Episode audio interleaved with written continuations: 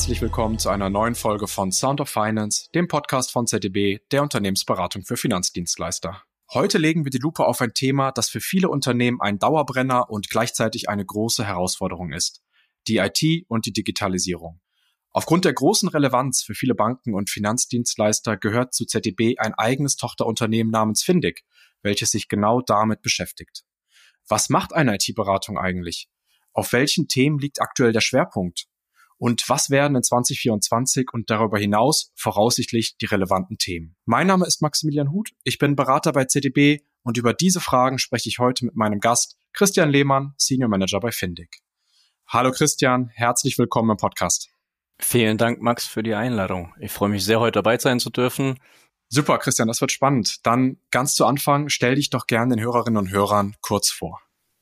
Ja, sehr gerne, Max. Ähm, ja, Christian, ich bin 41, verheiratet, Vater von zwei Jungs, 10 und 8 die beide auch schon ganz gut Druck aufgebaut haben, weil ich ihnen erzählt habe, dass wir heute im Podcast sind. Also von daher, genau, die Erwartungen sind hoch. Zu mir selbst gibt es zu sagen, ich habe vielleicht nicht den klassischen Weg eines Mitarbeitenden in einer Beratung, sondern ähm, ich habe Sport studiert äh, mit BWL und Jura als Nebenfächer.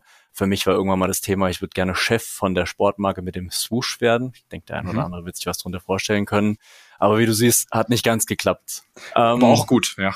ja, absolut, absolut. Nee, über Umwege bin ich dann vor ungefähr 13 Jahren in die Personalberatung gekommen, war dort zuständig für einen Microsoft-Bereich, was dann auch die ersten Berührungspunkte wirklich zur IT für mich bedeutet haben. Vor elf Jahren kam dann der Einstieg in die richtige IT-Beratung. Damals durfte ich für ein kleineres Unternehmen als Key Account Manager für eine größere Bank arbeiten konnte dort das Geschäft mit den internen Mitarbeitenden ausbauen, mit externen und, und so immer mehr in die bankfachlichen Themen reinkommen. Bei Fintech selbst bin ich jetzt seit ungefähr dreieinhalb Jahren und hier für mehrere Themen zuständig, beziehungsweise habe mehrere Hüte auf. Zum einen das Thema Vertrieb auf ein neues Level zu bringen, das Thema Recruiting, was natürlich aufgrund meiner Vergangenheit mit der Personaldienstleistung große Nähe hat, genauso wie das Thema Marketing. Alle drei Themen begleiten mich seit meinem Studium. Aber ehrlicherweise muss ich auch sagen, dass wir über die Zeit, über die letzten dreieinhalb Jahre wirklich ein tolles Team aufgebaut haben, die inhaltlich so gute Arbeit leisten und so viel Wissen mitbringen, dass ich wirklich nur noch den Hut auf habe an, an einigen Stellen und das alles andere wirklich großartig läuft. Also wie du siehst, Max, ist nicht ein alltäglicher Weg ähm, für die IT-Beratung, aber für mich persönlich steht halt immer der Mensch im Vordergrund, die Entwicklung von Persönlichkeiten und so sehe ich mich in meiner Rolle hier im Prinzip auch. Ich bin Klebstoff für alle Mitarbeitenden von Findig, für die Themen nach außen und versuche so alles zusammenzubringen. Ja, danke dir. Sehr spannender Lebenslauf. Und ich habe das Gefühl, gerade in der Beratung sind ja oftmals die Lebensläufe auch nicht so, wie man sich vielleicht vorstellt, dass alle jetzt klassisch Bankausbildung gemacht haben oder BWL studiert haben, sondern wie du mit Sport, andere haben Physik studiert, also echt immer wieder spannende Lebensläufe da. Aber lass uns zu Findig kommen. Was ist eigentlich die Gründungsgeschichte von Findig und welches Problem wolltet ihr damals lösen? Ja, wir sind ehrlicherweise in den vergangenen Monaten wieder ein Stück weit mehr zu unseren Wurzeln zurückgekehrt. Startpunkt für Findig war 2005, damals gegründet als Finanzindustrie Consulting, daher die Abkürzung Findig. Ähm, war irgendwann das Thema gewesen, ZDB hast du als Strategieberatung gehabt und da kam immer wieder das Thema auf, okay, wer macht eigentlich die Implementierung, wer macht die Themen danach? Und das war im Prinzip der, der Startpunkt für eine Findig gewesen. Jetzt haben wir die letzten Jahre viele, viele Projekte mitbegleitet, haben eigenständige Themen gehabt, aber sind sehr, sehr häufig auch in ZDB-Themen mit unterwegs gewesen, wodurch für uns eigentlich das Wachstum in der Form nicht stattgefunden hat, wie wir es gerne gehabt hätten.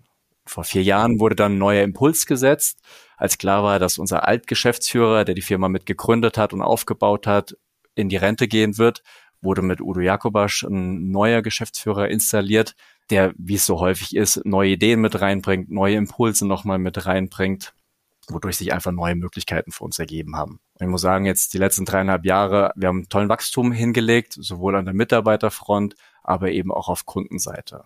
Was wir jetzt auch letztes Jahr erarbeitet haben, gemeinschaftlich, und das ist ja auch so ein Stück weit das Thema für heute, unsere Vision äh, mit dem ganzen Findig-Team. Und zwar unsere Vision lautet für eine digitalisierte Welt, die begeistert. Das heißt, wir unterstützen unsere Kunden dabei, dass die Basis geschaffen wird, sich auf eine immer weiter digitalisierte Welt einzulassen und dort erfolgreich zu sein. Ja, dazu gehören stabile Infrastrukturen und Systeme, die einfach funktionieren. Dazu gehören automatisierte Prozesse und Lösungen, auch in Richtung KI, um wirklich für die Zukunft gewappnet zu sein. Und das sind die Themen, womit wir aktuell unterwegs sind.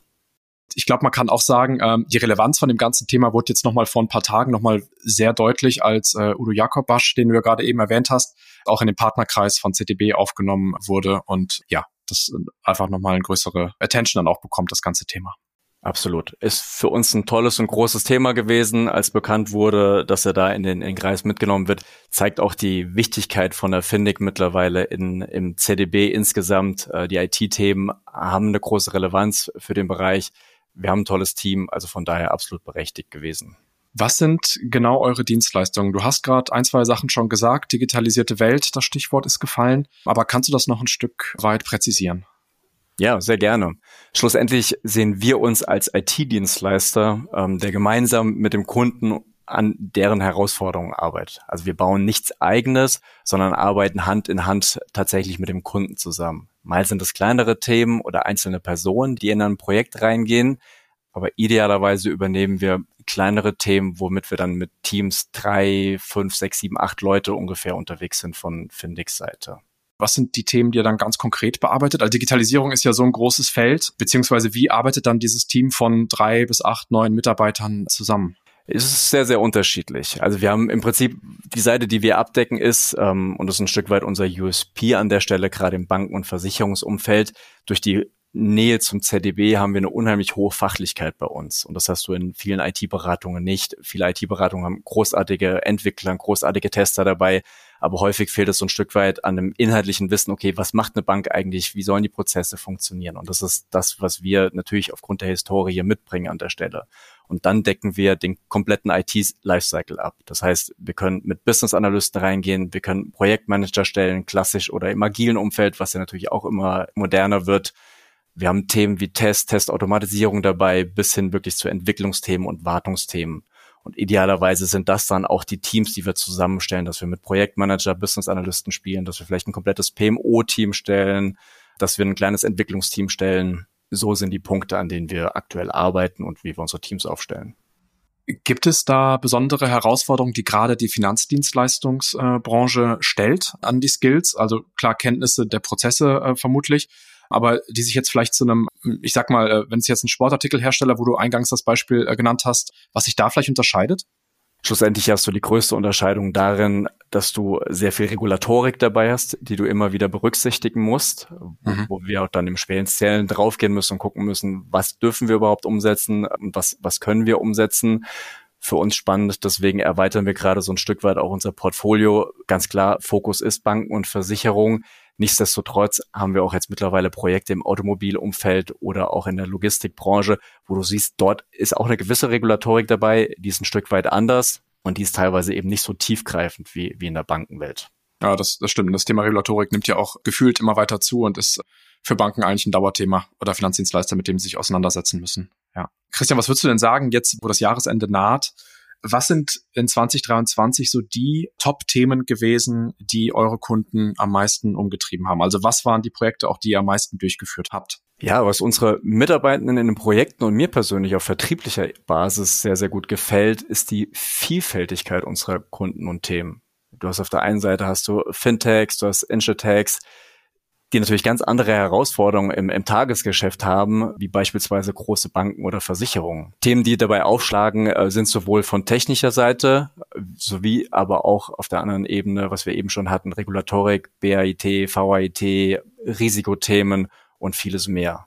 Ja, mal geht es für uns auf der einen Seite um fehlendes Know-how oder Manpower auf, auf Kundenseite, was wir ja auch immer wieder in der Presse nachverfolgen können. Mhm. Das heißt, da geben wir mal jemand dazu, der vielleicht im Test unterwegs ist, der in der Softwareentwicklung unterwegs ist, beispielsweise im, im Java-Bereich, ja, Online-Banking, Risikosysteme oder auch in der ETL-Entwicklung, wenn es um Instandhaltung oder Erweiterung für, für ein Data Warehouse geht dass die Kolleginnen und Kollegen da unterstützen. Oder es geht eben um Themen wie die Optimierung und Automatisierung von Prozessen oder Anpassungen in Systemen. Ja, was wir jetzt beispielsweise dieses Jahr an, an Projekten, um mal so zwei, drei zu nennen, umgesetzt haben, ist, wir haben für einen Asset Manager im Bereich Anti-Financial Crime Systeme, ging es um das Thema ISO 2022, da sollte die Standard-Software-Produkte des Bereichs in die neue Anwendung und in den neuen Standard umgesetzt werden. Und dort konnten wir mit Findig ein Team stellen aus einem Projektmanager, aus einem Testmanager und Testern sowie Business-Analysten, um wirklich die Projekte zu steuern, Lösungen zu erarbeiten, Konzepte zu erstellen und auch die Release-Qualität am Ende zu steigern. Du äh, hast gerade das Thema nochmal Testautomatisierung genannt. Ähm, das kam ja eben auch schon zur Sprache. Was muss ich mir eigentlich darunter genau vorstellen? Also geht es darum, dass man einen Prozess auf alle möglichen Schwachstellen hin testet, wie ich mir das jetzt gerade vorstelle, oder ist das doch was ganz anderes? Schlussendlich geht es darum, dass du viele Themen, die du sonst immer manuell bearbeitet hast, dass du das automatisiert durchlaufen lassen kannst, dass du eben nicht mehr so viel Manpower brauchst an der einen oder anderen Stelle, dass du die Zeit auf der anderen Seite zum Vorteil für dich machst dass du, wenn du beispielsweise abends die Testfälle anstößt, ähm, dass du am nächsten Morgen quasi ins Office wiederkommst, Testfälle sind durchgelaufen und du hast sofort Fehlerauswertung und alles und kannst dich im Prinzip da ransetzen und da weiterarbeiten. Mhm, verstanden. Ansonsten, was wir an, an, Themen dieses Jahr umgesetzt haben, war beispielsweise das Thema Netzwerksicherheit. Wir haben im Zuge einer externen Prüfung, ähm, ja, wurden im Prinzip Feststellungen gemacht bei unserem Kunden zur Netzwerksicherheit und wir haben im Prinzip Maßnahmen ergriffen, Kommunikation innerhalb des Projektes übernommen, Konzepte mitgeschrieben, um alles wirklich auf eine Basis zu bringen, dass es keine Moniten mehr an der Stelle gibt.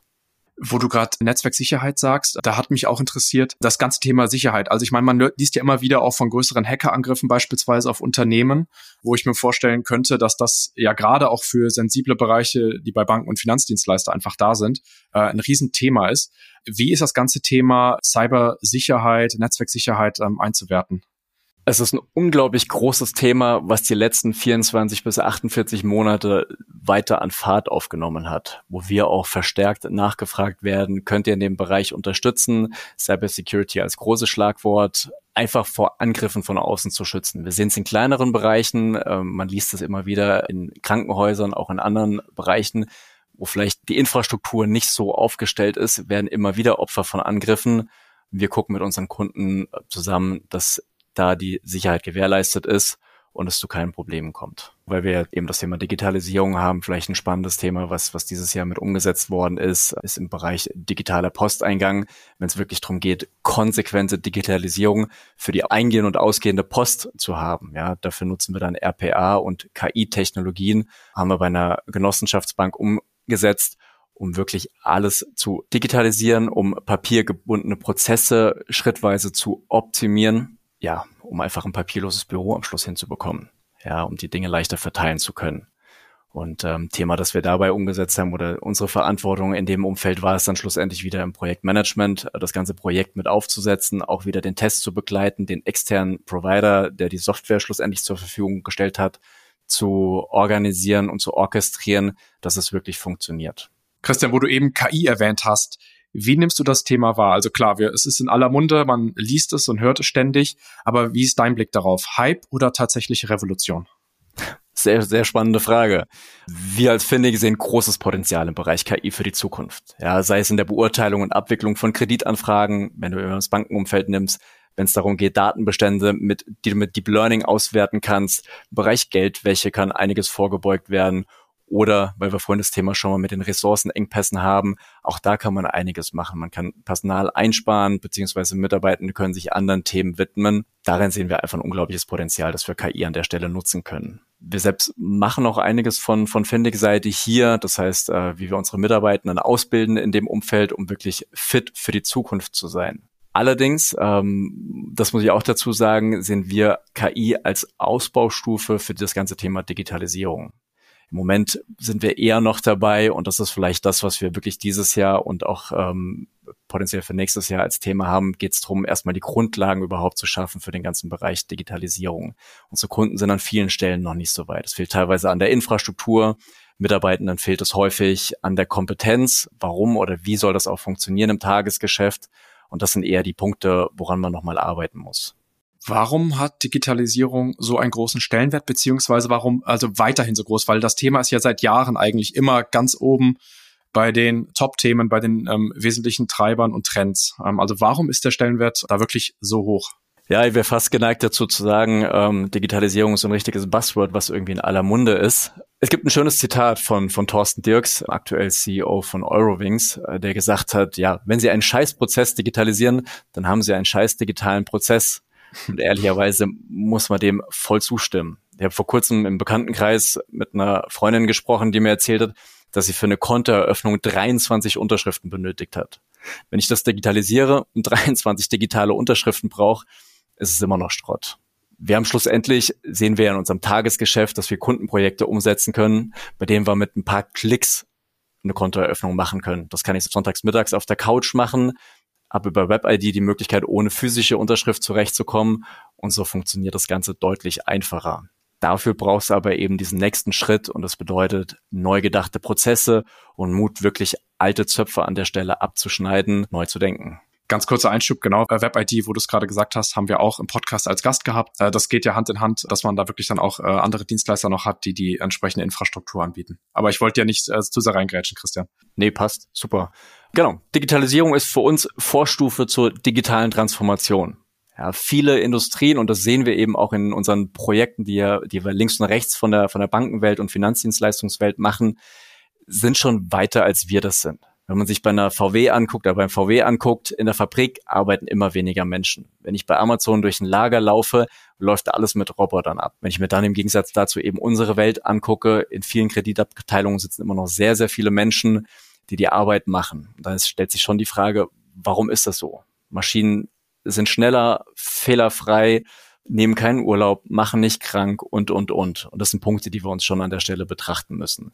Digitale Transformation ist das, wo wir hin müssen. Das bedeutet eben, Mut für Innovation zu haben, Altes mal in Frage zu stellen und einfach auch wirklich dran zu bleiben, sich neuen Themen zu widmen.